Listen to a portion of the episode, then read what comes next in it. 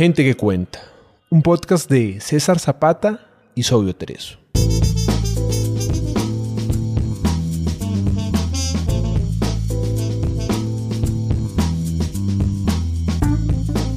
Gente que cuenta es un espacio para leer autores latinoamericanos poco conocidos. Gente que puede que no esté en tu radar, pero tiene algo bueno que contar. Pequeños autores, grandes obras.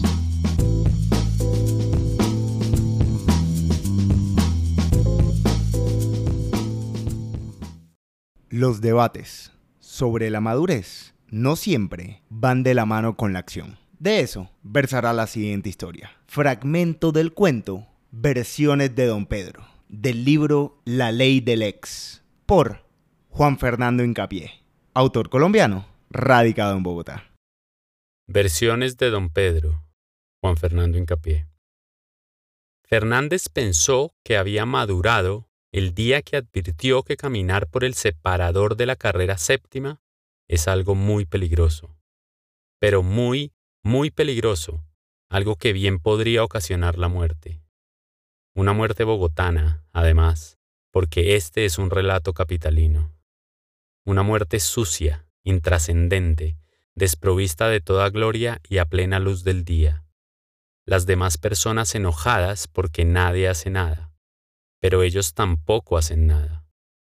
Los conductores molestos porque hay un man boqueando en plena séptima, y esto hace que el trancón sea francamente insoportable, tenaz. Hasta que llega una ambulancia, una ambulancia destartalada con empleados mal pagos y de malos modos uno de los cuales cacheará al cadáver en busca de objetos de valor. Eso ni dudarlo. Y finalmente, entre insultos la vía quedará despejada y todo volverá a la normalidad. Bogotá, la capital suramericana a la que nunca nadie viene.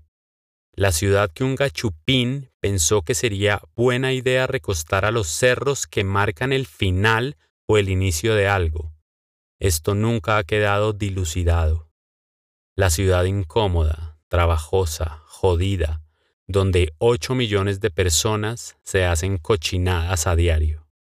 Bogotá, la capital de la Nueva Granada, la tenaz suramericana. Nuestra voz la repiten los siglos. Bogotá, Bogotá, Bogotá. Si usted nunca ha ido por allá, y quizá esto haya sido una decisión sensata de su parte, pero si estima que a lo mejor, de pronto, algún día, quién sabe, haría bien en enterarse de que en esta capital las carreras corren paralelas a la montaña, y la carrera séptima bien puede ser considerada el corredor más significativo. Y es allí, en el separador de seis carriles, tres al norte y tres al sur, es en ese miserable pedazo de andén que los peatones que van cruzando la avenida en dos cuotas son testigos de la configuración de la nacionalidad colombiana. Pese a que tienen que frenar al cabo de 500, 550 metros cuando mucho, los carros que vienen hacia el sur del semáforo de la calle 59 o al norte desde la 53, logran un pique con el viento colándose por las ventanas y la radio a buen volumen. Y es durante esos segundos en que el pie derecho aprieta el acelerador antes de que tenga que pasarse al freno, es en esa fracción mezquina de tiempo que aflora la nacionalidad colombiana, la pasión, la berraquera, ese sentirse la chimba en todo por un instante que señala a los hijos de esta buena tierra. Este relato, no obstante, trata sobre la madurez, no sobre pasiones ni berraqueras, y no queda muy claro por qué, si Fernández cayó en cuenta de que era muy peligroso caminar por el separador de la carrera séptima a la altura de la calle 57 y tuvo conciencia de ese hecho mientras caminaba por allí cargando una bolsa que decía, no reciclable, si el planeta quieres cuidar, menos bolsas debes usar, mi planeta éxito. E incluso lo dijo, lo pronunció en voz alta y sonrió el muy tonto desde sus 31 años. Puta, esto es peligrosísimo.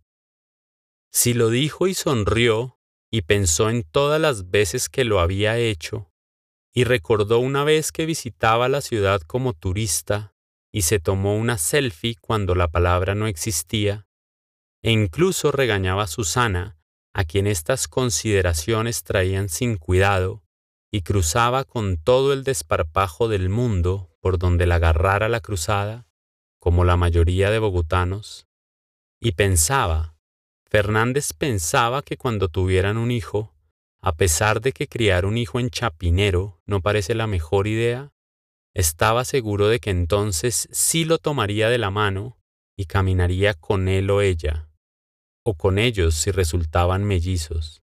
Metido en esas, que vinieran de a dos a Fernández le parecía algo positivo. Hasta el semáforo, y le enseñaría o les enseñaría la lección fundacional del nuevo ciudadano de la América del Sur. Papito, reina, muñecos, lo mejor es siempre caminar hasta el semáforo, ¿ok? Pese a que todo esto obstaba, ¿por qué lo seguía haciendo? ¿Por qué seguía cruzando de manera olímpica e ilegal una de las vías más importantes del país?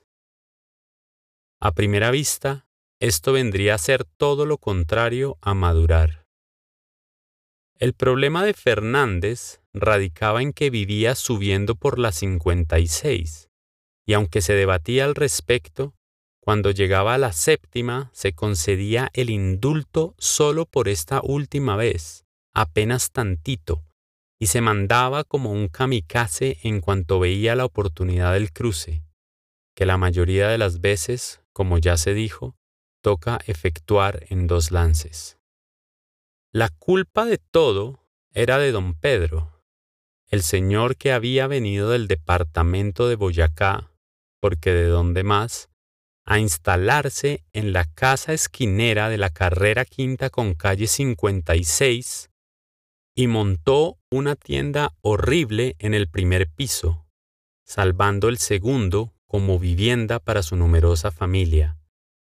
Tienda en la que el papá de Fernández compró por muchos años leche, huevos y arepas. Y cereal. A partir de un punto comenzó a comprar cereal. Algunas veces gelatina de la ya preparada para acompañar el cereal un banano, naranjas, la dieta del hombre solo.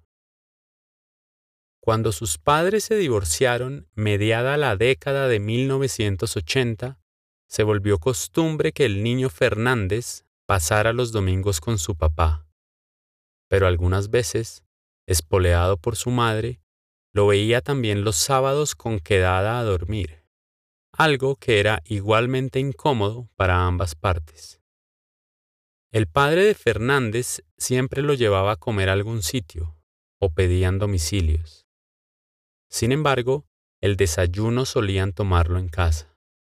El papá de Fernández se metía en la cocina y producía unos huevos con obstáculos, que a Fernández le parecían pasables, incluso ricos, en ciertas ocasiones sublimes, y arepas deliciosas compradas donde don Pedro, que cuando uno llegaba a la mesa ya tenían mantequilla y colindaban con un bloque de queso fresco y café con leche.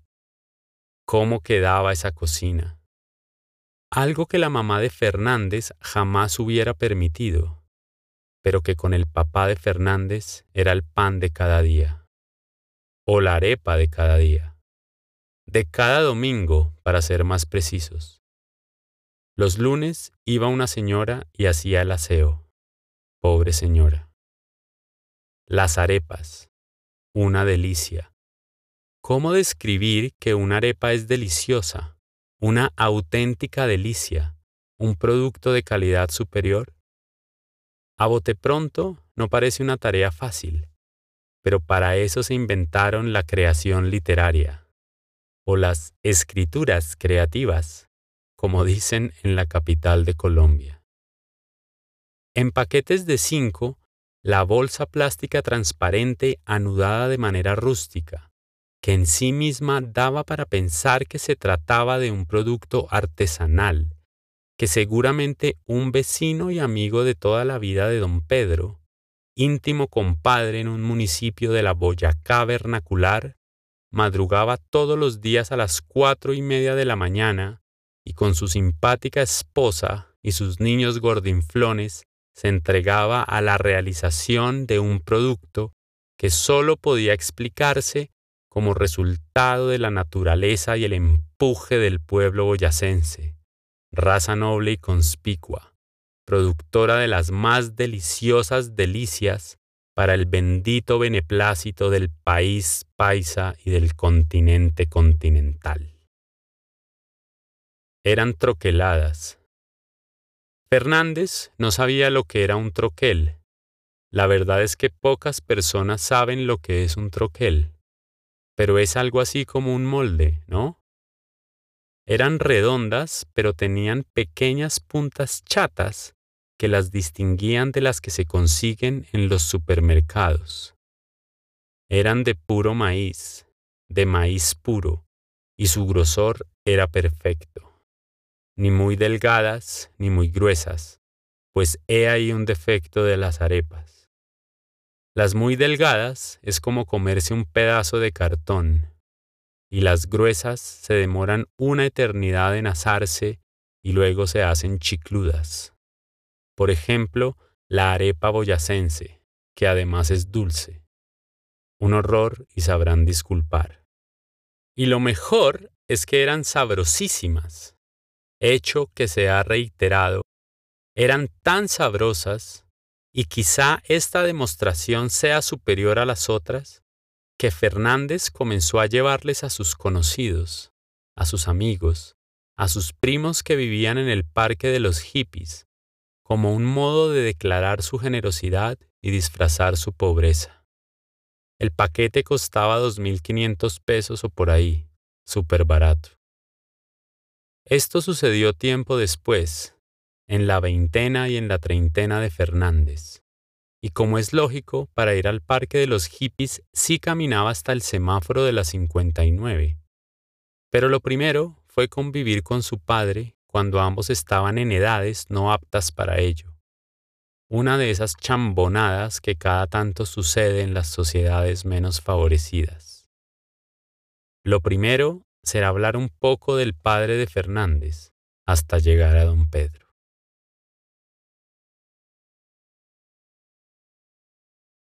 Escuchaste a Gente que Cuenta.